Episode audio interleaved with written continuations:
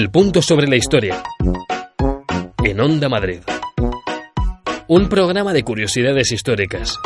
Un formato diferente. Un buen punto de partida. Un punto sobre la historia.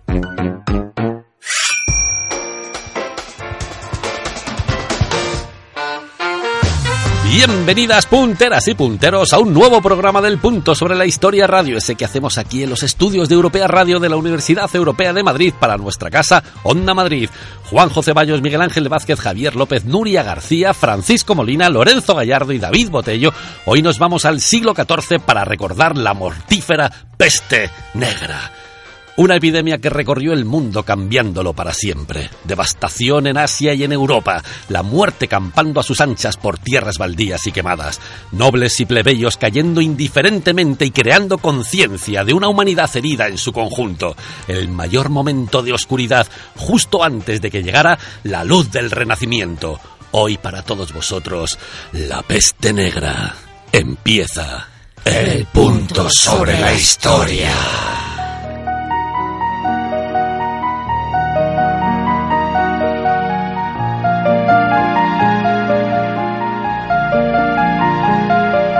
El programa de hoy ya vamos diciendo por delante que promete ser intensito, porque vamos a recordar una de las mayores tragedias que ha vivido la humanidad, así sin despeinarnos. Y a pelo, ¿eh? Directamente. Ya conocéis nuestro tono y nuestra forma de contar la historia, ¿no? Hoy es un poquito más difícil ya que vamos a hablar de millones de muertos, ¿eh? Pero por favor que no se ofenda a nadie. Además creo que esto ya prescrito. Está prescrito, sí. bueno, nunca se sabe. en este país, ¿no? Pero es que la peste es un proceso que cambió el mundo para siempre y preparó, a las bravas eso sí, las condiciones para que llegara esa revolución que fue el Renacimiento. La distancia de siglos y de culturas entre aquel momento y el nuestro nos otorga cierta perspectiva. Pero vamos, que estamos a punto de pasar un buen rato hablando de millones de muertos. Ya no vale. Ya no vale, la alegría. bueno, también igual hay que precisar que no cambió el mundo, cambió sobre todo Europa, ¿no? Que también tenemos este rollo así eurocentrista. Pecamos, pero creo pecamos que a China ello. esto ni le fue ni le vino. ¿no? Pecamos, pecamos. Bueno, empecemos por definir la peste negra, peste bubónica o muerte negra, que son todos nombres así como levanta mucho el contundentes, ánimo. ¿no? Mm. En Como pon un, un nombre de refresco. Sí. ¿eh? Peste bubónica. bebe peste negra.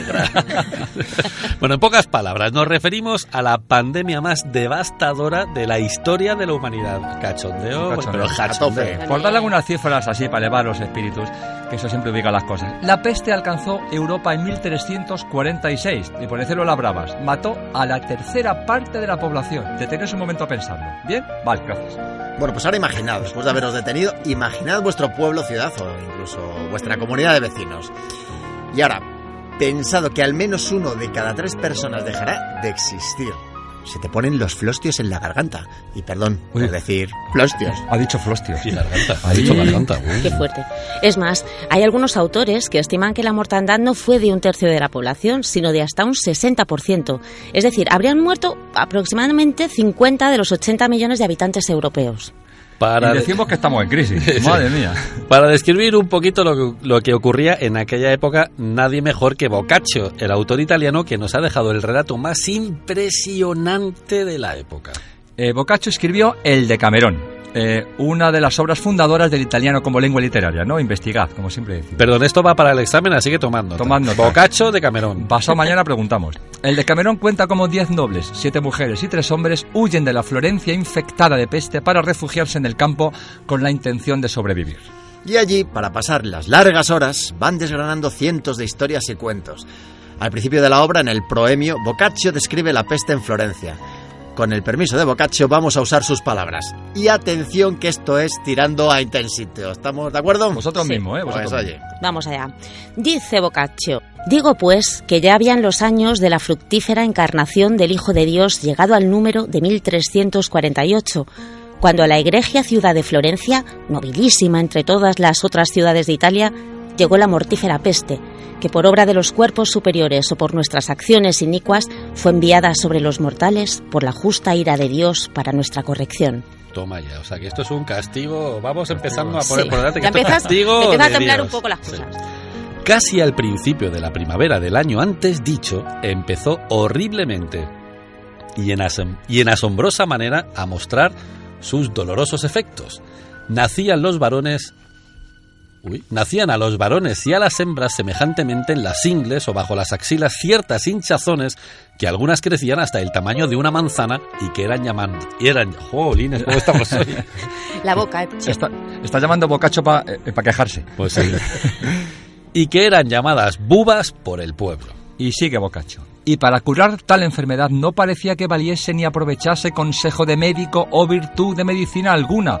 No solamente eran pocos los que curaban, sino que casi todos, antes del tercer día de la aparición de las señales, quien antes, quien después, y la mayoría sin alguna fiebre u otro accidente, morían. Y siguen las comillas. Bueno, estas otras comillas. Y esta pestilencia tuvo mayor fuerza porque de los que estaban enfermos de ella se abalanzaban sobre los sanos con quienes se comunicaban. Y más allá llegó el mal, que no solamente el hablar y el tratar con los enfermos daba a los sanos enfermedad o motivo de muerte común, sino también el tocar los paños o cualquier otra cosa que hubiera sido tocada o usada por aquellos enfermos. De tales cosas nacieron miedos diversos e imaginaciones en los que quedaban vivos, y casi todos se inclinaban a un remedio muy cruel, como era esquivar y huir a los enfermos y a sus cosas, y haciéndolo cada uno creía que conseguía la salud para sí mismo. Y había algunos que pensaban que vivir moderadamente y guardarse de todo lo superfluo debía ofrecer gran resistencia al dicho accidente. Vivían separados de todos los demás, recogiéndose y encerrándose en aquellas casas donde no hubiera ningún enfermo y pudiera vivirse mejor sin dejarse de hablar de ninguno ni querer oír noticia de fuera, ni de muertos ni de enfermos, con el tañer de los instrumentos y con los placeres que podían tener se entretenían. Vaya empacho de bocacho nos estamos Ya, tío. Seguimos, seguimos. De bocacho. Empacho. Igual habría que traducir un poco, ¿no? Bueno, que se lo pongo en italiano. Y sigue Boccaccio. Otros, inclinados a la opinión contraria, afirmaban que la medicina cortísima para tanto mal era el beber mucho y el gozar y andar cantando de paseo y divirtiéndose, y satisfacer el apetito con todo aquello que se pudiese, y reírse y burlarse de todo lo que sucediese. Y no digamos ya que un ciudadano esquivase al otro y que casi ningún vecino tuviese cuidado del otro y que los parientes raras veces o nunca se visitasen y de lejos. Con tanto espanto había entrado esa tribulación en el pecho de los hombres y de las mujeres que un hermano abandonaba al otro y el tío al sobrino y la hermana al hermano.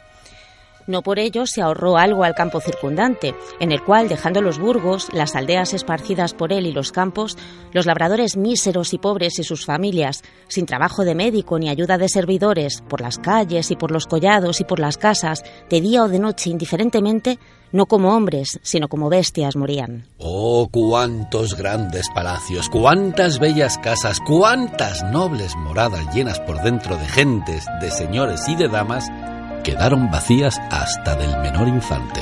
Y finaliza Boccaccio. Oh, cuántos memorables linajes, cuántas amplísimas herencias, cuántas famosas riquezas se vieron quedar sin sucesor legítimo, cuántos valerosos hombres, cuántas hermosas mujeres, cuántos jóvenes gallardos. Ajá. ¿Eh? a quienes no otros que Galeno, Hipócrates o Esculapio hubiesen jugado san- juzgado sanísimos, desayunaron con sus parientes, compañeros y amigos y llegada la tarde cenaron con sus antepasados en el otro mundo. Válgame. Uf. Ha mere- Bueno, bueno. Ha sido durito, pero ha merecido la pena. ¿eh? ya os decíamos que las palabras de este bocacho eran intensas. Y de verdad, de verdad, que la verdad que no se puede contar mejor. Pero ¿cómo llegó la peste? ¿Dónde se originó? Me pregunto yo apretando las paletillas. Bueno, pues... eh, Qué Nuria, postura tan curiosa, por otra Sí. parte. Te, ¿eh? te voy a decir una cosa, que esto y estas preguntas y algunas más nos las va a contestar Francis que está sembrado. ¡Ole!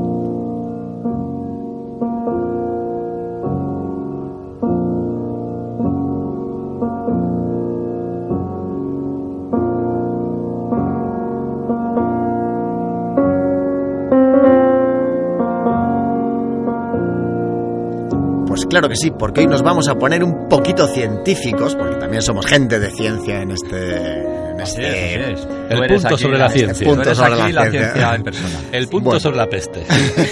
Y estás muy moreno, además. Gracias. y sigo. Pero bueno, explicaremos exactamente esto de la peste negra, qué es lo que es. Bueno, primero decir que la palabra peste deriva del latín pestis, que hacía referencia a cualquier enfermedad contagiosa. Pero bueno, la peste negra es una zoonosis, es decir, una enfermedad que se transmite de los animales al hombre. Está provocada por una bacteria, la Yersinia pestis, que afecta de forma habitual a pequeños roedores como las ratas negras. Ratus, ratus. Ratus, que es el principal reservorio de esta enfermedad. Ahora empieza a entender algunas cosas, ¿no? Los ratus, ratus. Bueno, ratus, hemos Sí, sí, pasado. sí. eh. Ratus Los negros. ratus, sí. Reprimid los chistes que tenéis en la cabeza. Sí, sí. Chavales. Bueno, ya no sabemos Pero qué estamos la- hablando de ratas, ¿no? Sí, Las ratas, exacto. Y cada día estas ratas tienen un vector, o sea, el vector que lo transmite, que transmite a la bacteria, es un parásito de estas ratas, que es la pulga Xenopsila keopis. Es decir, una pulga que lleva la bacteria, al ir a chupar la sangre de una rata, la infecta. Otras pulgas que participan del festín de la misma rata, al chupar otro poquito de la sangre, se llevan con ellas las terribles bacterias y las inoculan en otras ratas. Tras ser infectadas por las pulgas, la mayoría de las ratas mueren. La enfermedad se va extendiendo exponencialmente de forma que la mortalidad entre las ratas se hace tan elevada que la pulga necesita nuevos hospedadores, entre los que se encuentra el hombre. Al que irremediablemente pues le inocularán el mortal vacilo. Y ahí está el tema. Y ahí O sea, el el tema sobre la pulga. Claro. Exacto. Que tiene la culpa de todo, la pulga. La bacteria, es la bacteria. La pulga bacteria. también. Es ¿qué va a verdad, es la bacteria. es Qué mala persona, la bacteria. vector, es un vector. Exactamente. Porque los ratus, ratus. Pasaban por ahí. vector, es otro vector. el reservorio. Pero bueno, el porcentaje de ratas que sobrevive, que al final no mueren todas, pues Vaya. queda como una fuente de Yersinia pestis, o sea que nunca, nunca se acaba la bacteria.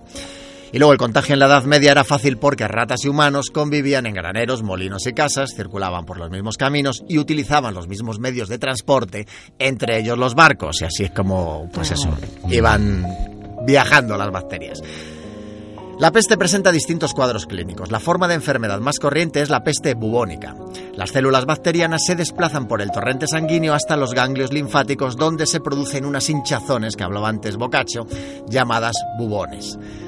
Se origina una septicemia generalizada que da lugar a múltiples hemorragias produciéndose manchas negra- negras sobre la piel y de ahí el nombre de peste negra. La otra forma común de presentarse la enfermedad es la peste neumónica. Este tipo de infección se produce cuando las células de Yersinia pestis son inhaladas directamente o bien llegan a los pulmones durante la peste bubónica emitiéndose gran cantidad de esputos con sangre y tos expectorante, otro magnífico vehículo de transmisión. En cualquier caso, ambas mortales en pocos días. Está quedando bonito esto, ¿eh? Sí, A mí me dan una Muy gana de comer. es Muy agradable. Sí, sí, pueden ir a vomitar en esto. eh, mientras este damos rato. paso a la publicidad. Pero también. de- pero es muy interesante. De verdad. Me parece muy interesante. Y el caso es que el, el descubridor del bacilo que provocaba esta enfermedad fue un bacteriólogo suizo del Instituto Pasteur, Alexander Yersin, a finales del siglo XIX. Y en su honor le dieron el nombre de Yersinia a la bacteria. Fíjate que bien pensado, que era ¿Qué la es? bacteria Yersinia y luego ya lo Yersinia. descubrió Yersin. Es casualidad, Es ¿eh? que Son es cosas- irrefutable, tío. La historia se plagia nuevo. exacto. Y luego al final la peste negra más o menos pues, se extinguió y esta misteriosa extinción se debió a una conjunción de factores. La mejora de las condiciones higiénicas y sanitarias, mejor alimentación del pueblo que generaba mayor resistencia a las enfermedades e incluso, y no es cuestión baladí, la recuperación de los gatos domésticos que mantenía controlados a los roedores. En la actualidad la peste, aunque no lo creamos, sigue extendiéndose a través de las pulgas de los roedores y afecta a unas 3.000 personas en todo el mundo. Sin embargo, con el adecuado tratamiento antibiótico se consigue que la mayoría de las víctimas sobrevivan a la enfermedad si se coge a tiempo.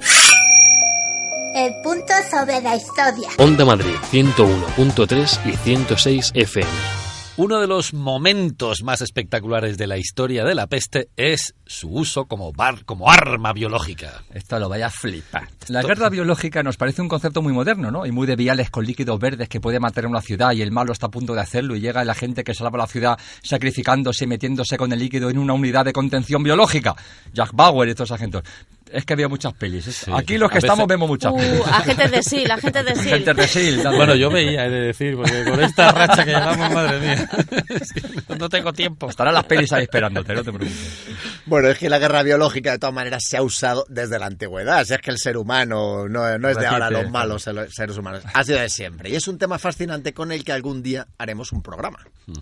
Pero por ahora, Francis, no te precipites porque la gran Nuria y su aterciopelada voz nos van a contar el, ese uso de la peste como arma biológica y lo vais a flipar.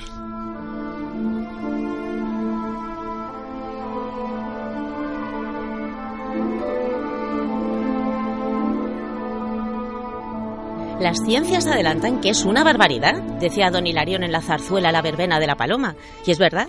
Me las he apañado para hablar de una zarzuela a mitad de los estragos de la peste para ir quitando hierro, porque toda esta historia es muy durita, ¿eh? Vamos a ver. La guerra biológica fue utilizada por los mongoles en un contexto concreto y limitado, pero por estas cosas de la vida, el alcance de su arma llegó mucho más lejos de lo que ellos pretendían.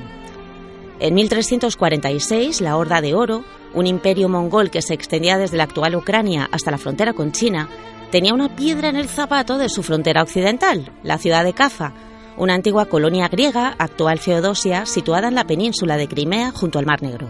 En aquel momento era colonia comercial genovesa. Entre otras cosas, controlaban el mercado de esclavos, y eso era algo que querían los mongoles del Khan Hanibek. La ciudad fue sitiada. La peste llegó desde el este y empezó a matar a los sitiadores mongoles, pero lejos de acobardar, acobardarles, el cambio que de repente disponía de una nueva arma. En sus catapultas dejó de cargar enormes piedras y comenzó a lanzar los cuerpos infectados de peste de su propio ejército. Los genoveses vieron cómo les caía la muerte del cielo, literalmente. La peste contagió a los desesperados sitiados y no dejó de cebarse entre los sitiadores. Dos ejércitos muriendo frente a frente. Las pérdidas eran demasiado grandes para los mongoles y levantaron el sitio.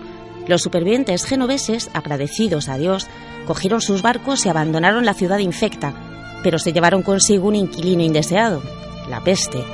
Llegaron a Constantinopla, contagiando a todo el imperio bizantino y más allá, hacia el oeste, ya que al viajar hacia su patria natal, Génova, la enfermedad contactó con Europa. El resto ya lo conocemos. Pero vale la pena reflexionar sobre cómo el asedio a una pequeña ciudad en una encrucijada entre imperios pudo provocar un fenómeno que cambió para siempre el mundo. Lo mejor de esta historia es que los mongoles no sabían que lo que tenían era la peste. Claro. Sabían que estaban enfermos y dijeron, pues los enfermos, A la para dentro, venga. que se fastidien, ¿no? Y luego dicen que muchos genoveses no se fueron cuando se levantó el sitio, sino que huyeron como ratas, ¿no? Que los que tenían pasta aprovecharon y se fueron por el mar y ya fue antes de levantar el sitio cuando ya habían extendido la peste por toda Europa. Por todas partes. Es que madre mía, ¿Y qué qué? malos eran los genoveses. Lógico. madre mía, los genoveses, los genoveses. bueno, cuando la Y ahí peste... no era Marco el, de- el de- el que buscaba a su madre. Bueno, esto, esto es una Esto es referencia que igual, igual me un poquito lejos, Es perdón. Yo recuerdo que eran de los Apeninos a los Andes, pero ya no llegó más lejos. Bueno, cuando la peste llegó a Europa, la incidencia fue diversa. Mientras que algunas áreas quedaron despolo- despobladas completamente, otras estuvieron libres de la enfermedad o solo fueron ligeramente afectadas.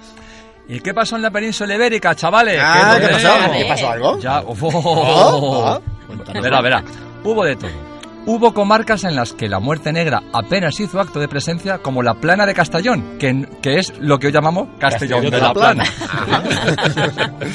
Pero hay más referencias alusivas a la mortal influencia de la peste. Influencia y no influenza, que es Es la gripe, verdad. que también, También, también, lo suyo. Por ejemplo, en un cementerio judío de Toledo, nueve de las 25 inscripciones funerarias fechadas entre los años 1205 y 1415 corresponden a 1349. 9 de las 25, no Nueve, está mal. Es decir, no que está en mal. ese año se concentró, sí, sí, sí. digamos, Fíjate. temita. Hubo una consecuencia inevitable. El profesor Cabrillana afirmó que la aparición en España de la peste negra borró del mapa para siempre buena cantidad de lugares. Como os imagináis, un evento de estas proporciones trajo muchísimas consecuencias, pero muchísimas son muchísimas. Muchísimas, ¿no? Se produjo una gran conmoción en la vida espiritual. Aparecieron movimientos extrañísimos, pero a la vez comprensibles en el contexto de la época. Llegaron unos que quiero recordar que hemos mencionado de pasada en Sí, algún otro programa, vez, sí, que es sí. un producto inevitable de un contexto de crisis como este. Los ¡Flagelantes! Da gusto que bien entienden mis pensamientos. Le- Les dejo unos puntos suspensivos y rematan, así da gusto. Los flagelantes, eh, aparte de un hombre que ya te pone los pelos verdes, eran muchedumbres que recorrían en procesión campos y ciudades haciendo penitencia y sacudiéndose a sí mismos como a una estera. Eran manifestaciones de histeria colectiva propia de una época de crisis. Y pasó una cosa muy curiosa. Los flagelan- flagelantes eran una expresión y una liberación de tensiones nacida pues de forma natural.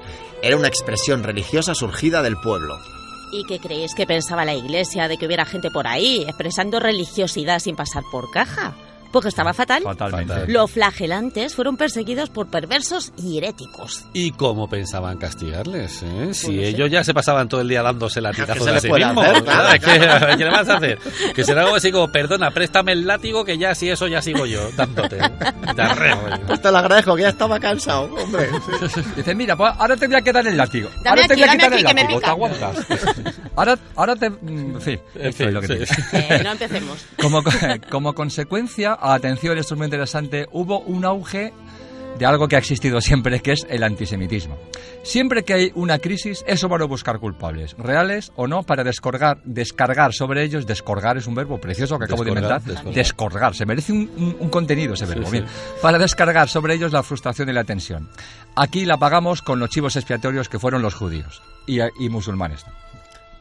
Desde Alemania hasta Cataluña se desataron persecuciones contra las aljamas judías porque el rumor público los acusaba de haber envenenado las fuentes y los pozos. Claro, y una cosa muy importante, y es que los judíos y los musulmanes se lavaban diariamente porque formaba parte también de su religión. Entonces, claro, si tú te lavas es más difícil contraer la peste. Pero claro, como no se contagiaban, pensaban Claro. que algo tenían que ver ellos, ¿no? Que esto tenía que ser. Entonces, entonces, en vez de aprender a limpiarnos como ellos, pues lo que hicimos No. fue perseguirles, que es mucho más sensato. Hombre, claro, claro que sí. quemarles a lo mejor a alguno que así también se acababan las pulgas, las bacterias y Claro todo, que ¿no? sí. Y a río revuelto, ganancia de pescadores. La iglesia se benefició muchísimo. Los fieles no dudaban en desprenderse de sus bienes si a cambio creían garantizar la salvación de su alma. Menudo negocio. Claro, lo increíble es que la muerte negra creó condiciones para resurgir de Europa.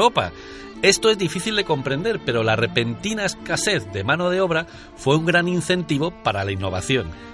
que, curiosamente, aunque nos cueste mucho entender esta paradoja, ayudó a traer el fin de la Edad Media y provocó el ambiente económico y psicológico para la llegada de las luces del Renacimiento. Porque encima, como no había mano de obra para los campos, los señores dejaron de utilizar a sus siervos y empezaron a contratar mano de obra, con lo cual ya no valía con la, solo con sustentarles, sino que encima tenían que darles mm, un sueldo. ¿Estás diciendo que el me capitalismo lo originó la peste negra? Es bastante probable, Pues, amigos, oh, es no. bastante probable. Qué paradojas tan tremebundas traemos aquí, ¿verdad? Y es que sin la peste negra ni hubiéramos tenido renacimiento, ni capitalismo como el tú, ni resurgir científico y artístico. Pues da, da, da, da como cosilla. Da cosilla, esto, da ¿no? cosilla. Los pelos ahora amarillos. Amarillos, amarillos. Pero este proceso muestra cómo funcionan los ecosistemas biológicos, sociales y económicos, que, son, mm, que no son tan distintos. Algo muere, pero gracias a esa muerte algo se crea. Es hermoso, es terrible, pero es la historia. Claro que sí, doña. Y, y hay luego hay como efectos secundarios también impresionantes.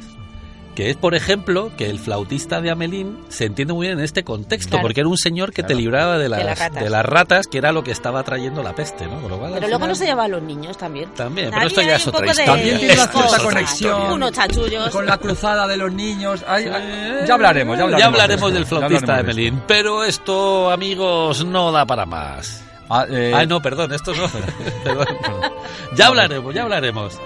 Pero Nuria, cuéntame porque yo sigo perdido con las ratas, que esto del punto sobre la historia qué es. A ver, El Punto sobre la Historia es un programa de radio que se emite en Onda Madrid todos los sábados que no haya fútbol a partir de las 2 y 5. Pero como es y fue mucho más y será más, tenemos todos nuestros audios desde los orígenes del punto disponibles en iVoox y iTunes. Bravo. También es un programa de televisión que podéis ver en estéreo y en Round el, en Telemadrid los viernes a las nueve y media de la noche y repetidas, re- sucesivas repeticiones. Pabellón Stream. Pabellón Streaming. Y como sé que al ver el programa de, tel- de la tele os sabe a poco que haréis más, os podéis descargar todas las rutas que salen en el programa de la tele en nuestra maravillosa revista digital disponible para Apple y Android. Pero esto, amigos, no da para más. Oh. Juan José Bayos, Miguel Ángel Vázquez, Javier López Nuria, Francis Lorenzo y David. Nos despedimos con esto que ya es un clásico. chotos pocos, muchas risas y el punto sobre la historia.